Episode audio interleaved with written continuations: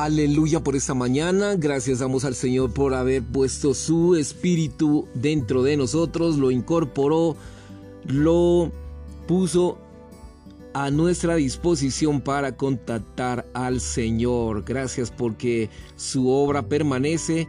El Señor eh, controla, vigila, guarda, resguarda. El Señor eh, es como la electricidad eh, si la corriente no pasa por el toma corriente, aunque tenga conectada la lámpara, la luz no se encenderá y cuando usted prenda el interruptor no habrá luz. Y la manera de que usted sea incorporado, de que haya luz dentro de usted y dentro de cada uno de nosotros, es su espíritu, es la electricidad espiritual, esa electricidad que nos restringe, hermanos, esa es la función del espíritu restringe nuestros pensamientos, em, no podemos emitir palabras eh, tan fácilmente. Ya somos restringidos por el Señor, sentimos algo que nos eh, está restringiendo, que no podemos estar en esos sitios, que no podemos estar en un lugar o que no podemos eh, acudir a ciertas partes y estamos limitados, amén. Estamos limitados y, y eso es la obra del Espíritu.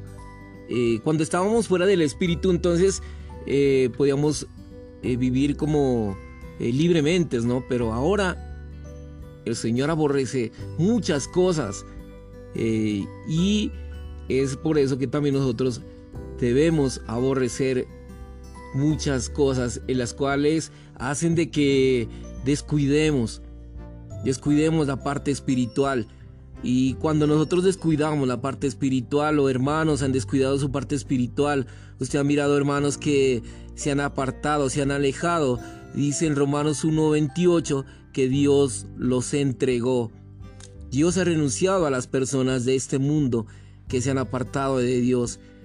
Y sin embargo, eh, Él desea que se vuelvan a su espíritu porque ese es el lugar donde Él está, el lugar donde podemos contactarle. Eh, Dios desea colocarnos bajo un estricto control en todo, hermanos, en todos, en las cosas grandes, en cosas pequeñas, incluso en las palabras que nosotros estamos hablando, hermanos. Es volvernos al Espíritu, regresar a Él. Oh Señor, guárdame en el Espíritu. Es aquí donde puedo disfrutar tu presencia, Dios. Gracias, Señor, por que tú eres nuestro todo. No, no se preocupe, hermano, por problemas ni derrame, ni derrame lágrimas a causa de ellos. No discuta, tampoco se enfoque tanto en las dificultades, en los problemas, en los obstáculos, en las cargas, en, la, en las pruebas.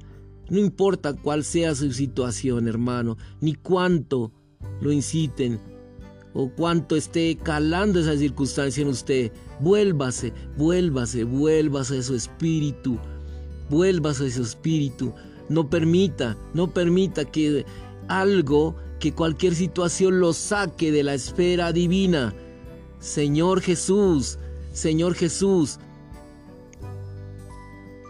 te agradecemos por volver por invocar el nombre del Señor. Señor, Señor, sálvame, guárdame mi espíritu. Señor, este es el secreto de la victoria, de la santidad, que el Señor nos muestre la importancia de este espíritu, que Él formó en el hombre, en mí. Esto provino de Dios como aliento de vida. Está muy cercano a nosotros, hermanos. Por medio de este eh, órgano celestial podemos contactarle al Señor él puede escudriñar todas las partes de nuestro ser. Hagamos de este espíritu, aleluya, nuestro hogar. Permanezcamos allí, hermanos, hermanos, trasladémonos a ese lugar. Si permanezcamos aquí, Señor, aleluya. Nos encontramos con el Dios, con el Dios que es disfrutable, con el Dios que es maravilloso. Podemos disfrutar de su aroma, de su esencia, de su dulzura, de todo lo que Él es en ese maravilloso espíritu. Por eso es que nos irradia con su verdad. Es por eso que nos llama la verdad. Es por eso que nos llama la unanimidad. Porque solo la podemos encontrar en el Espíritu, hermanos. Porque les digo, hermanos, que no hay otra manera. No hay otra forma.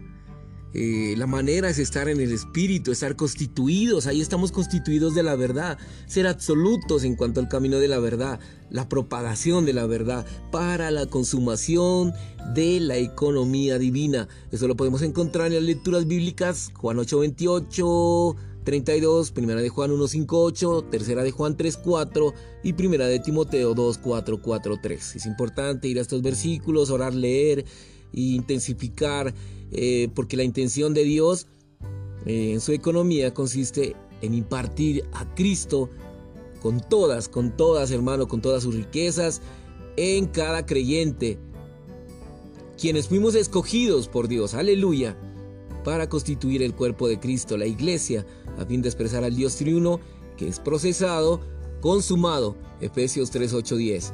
Con miras a la consumación de la economía divina, necesitamos estar constituidos de la verdad. Aleluya. Primera de Juan 2.4, segunda de Juan 1.2. Estar constituidos de la verdad equivale a que el elemento intrínseco de la revelación divina sea forjado dentro de nosotros, a fin de llegar a ser nuestro elemento constitutivo, orgánico.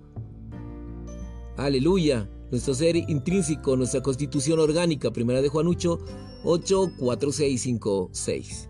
La verdad sólida que forma parte de nuestra constitución llega a ser en nosotros un nutrimento constante y a largo plazo. Primera de Timoteo 4:6. Hermanos, si la verdad se forja en nosotros y forma parte de nuestra constitución intrínseca, podremos proteger los intereses de las riquezas, de la divinidad de Dios y los logros de su consumación. Apocalipsis 21:12. Aleluya. Segunda de Juan 2 dice, a causa de la verdad que permanece en nosotros. Aleluya y estará para siempre con nosotros. En 1 Timoteo 4:6 dice, si expones estas cosas a los hermanos, serás buen ministro de Cristo Jesús, nutrido con la palabra de la fe y de la buena enseñanza que has seguido fielmente. Un cierto número de hermanos llevan años y años reuniéndose con nosotros, pero ellos todavía no han entrado en el elemento intrínseco y básico del recobro del Señor.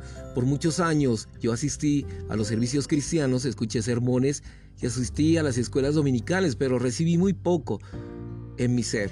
Sin embargo, algo de las historias bíblicas, así como las de los patriarcas tradicionales cristianas, entraron en mí. En realidad, nada de la verdad, nada de la vida divina, nada del Espíritu ni ninguna realidad entró en mi ser. Todos nosotros tenemos que reconocer que un buen número de santos han estado reuniéndose con nosotros año tras año, pero si verifica con ellos hoy en día, descubrirá que no hay mucho del elemento intrínseco de la revelación divina verdaderamente forjado en ellos o que forme parte de su constitución intrínseca, no solamente en lo referido a la vida, sino aún más en lo referido a la verdad.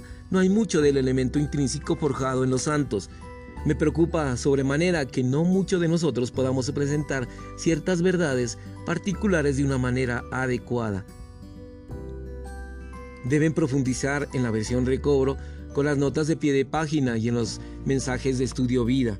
No estaría fácil ser edificados con la verdad. Es necesario, pues, que estudien el texto y todas las notas de pie de página. Si es posible, es de ayuda tomar en cuenta las referencias paralelas. Después ustedes deberán estudiar los mensajes del estudio vida, deben profundizar en estos mensajes y no leerlos como si estuvieran leyendo un periódico o un libro de referencias. Es necesario considerar el texto de la versión recobro con sus notas y los mensajes del estudio vida como nuestro libro de texto. Debido a que esto es mi labor, conozco la naturaleza de la misma, les comparto estas cosas a fin de darles a conocer de qué manera fueron escritas nuestras publicaciones. Si usted realiza una lectura superficial, no podrá profundizar en estos escritos. Tiene que estudiarlas como un libro de texto.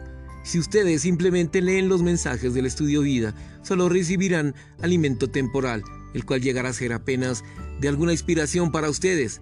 La inspiración es como un vapor en el aire. Cuando lo que leemos llega a ser una verdad en nuestro ser, este nutrimento permanece para siempre. Lo que he recibido no es todo el tiempo inspiración, como si fuera un vapor. Lo que he recibido de parte del Señor siempre ha sido la verdad sólida, por lo cual permanece en mi ser, perfeccionándome, nutriendo todo el tiempo.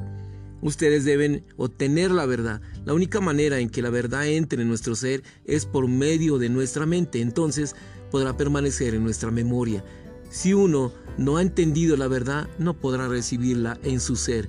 Si tal verdad entra en nuestra memoria, ella llegará a ser para nosotros un nutrimento constante y a largo plazo. Entonces se producirá en nosotros la acumulación de la verdad, llegaremos a ser personas que reciben nutrimento constantemente. Solo entonces sabremos cómo presentar la verdad a los demás, no solamente para inspirarlos o estimularlos, sino para establecerlos, constituirlos con la verdad. Mientras que lo producido por el nutrimento es para siempre, el nutrimento en sí mismo es solo temporal. Sin embargo, una vez que la verdad ha sido forjada en nuestro ser, ella permanecerá ahí para siempre y el hecho de que permanezca hace de ella un suministro. A la larga, lo que necesitamos es esta clase de educación con la verdad, la cual es realmente algo sólido, viviente, que existe. Esto es lo que necesitamos, hermanos. No debemos buscar el éxito que ocurre de la noche a la mañana, como una fábrica de flores artificiales. Ciertamente, de la noche a la mañana uno puede producir muchas flores, pero en un huerto o vívero, verdadero requiere tiempo para hacer crecer flores. Quizás ustedes consideren que en dos años un gran número de personas serán añadidas a la iglesia. Sin embargo, es posible que la gran mayoría de estas personas estén vacías. Esto es crecer como crecen los hongos. Debemos cuidar de la iglesia según el crecimiento gradual que ocurre en virtud de la vida y de la verdad. Hermanos, debemos acudir a la palabra, acudir a los audios, acudir al Señor, vivir constantemente en el Espíritu y sobre todo fluir. Fluir, hermanos, es necesario de que usted fluya como vida, de que usted fluya, de que usted hable, de que usted eh, mire y sobre todo exprese al Señor en todo que pueda expresar todo lo que Él es, pero con el permiso del Señor, con el permiso del Espíritu, eh, empiece a hablar, empiece a regocijarse en el Señor. Y cuando uno se regocija en el Señor, empieza a rebosar. Y cuando rebosa, es que usted riega a los hermanos, riega a su familia, riega a sus hijos, riega a su contorno, riega a su entorno. Aleluya. Y esa es la labor, hermanos del Espíritu. Esa es la labor de la verdad de que usted pueda trazar la verdad clara, concisa, como el Señor Espíritu lo hace.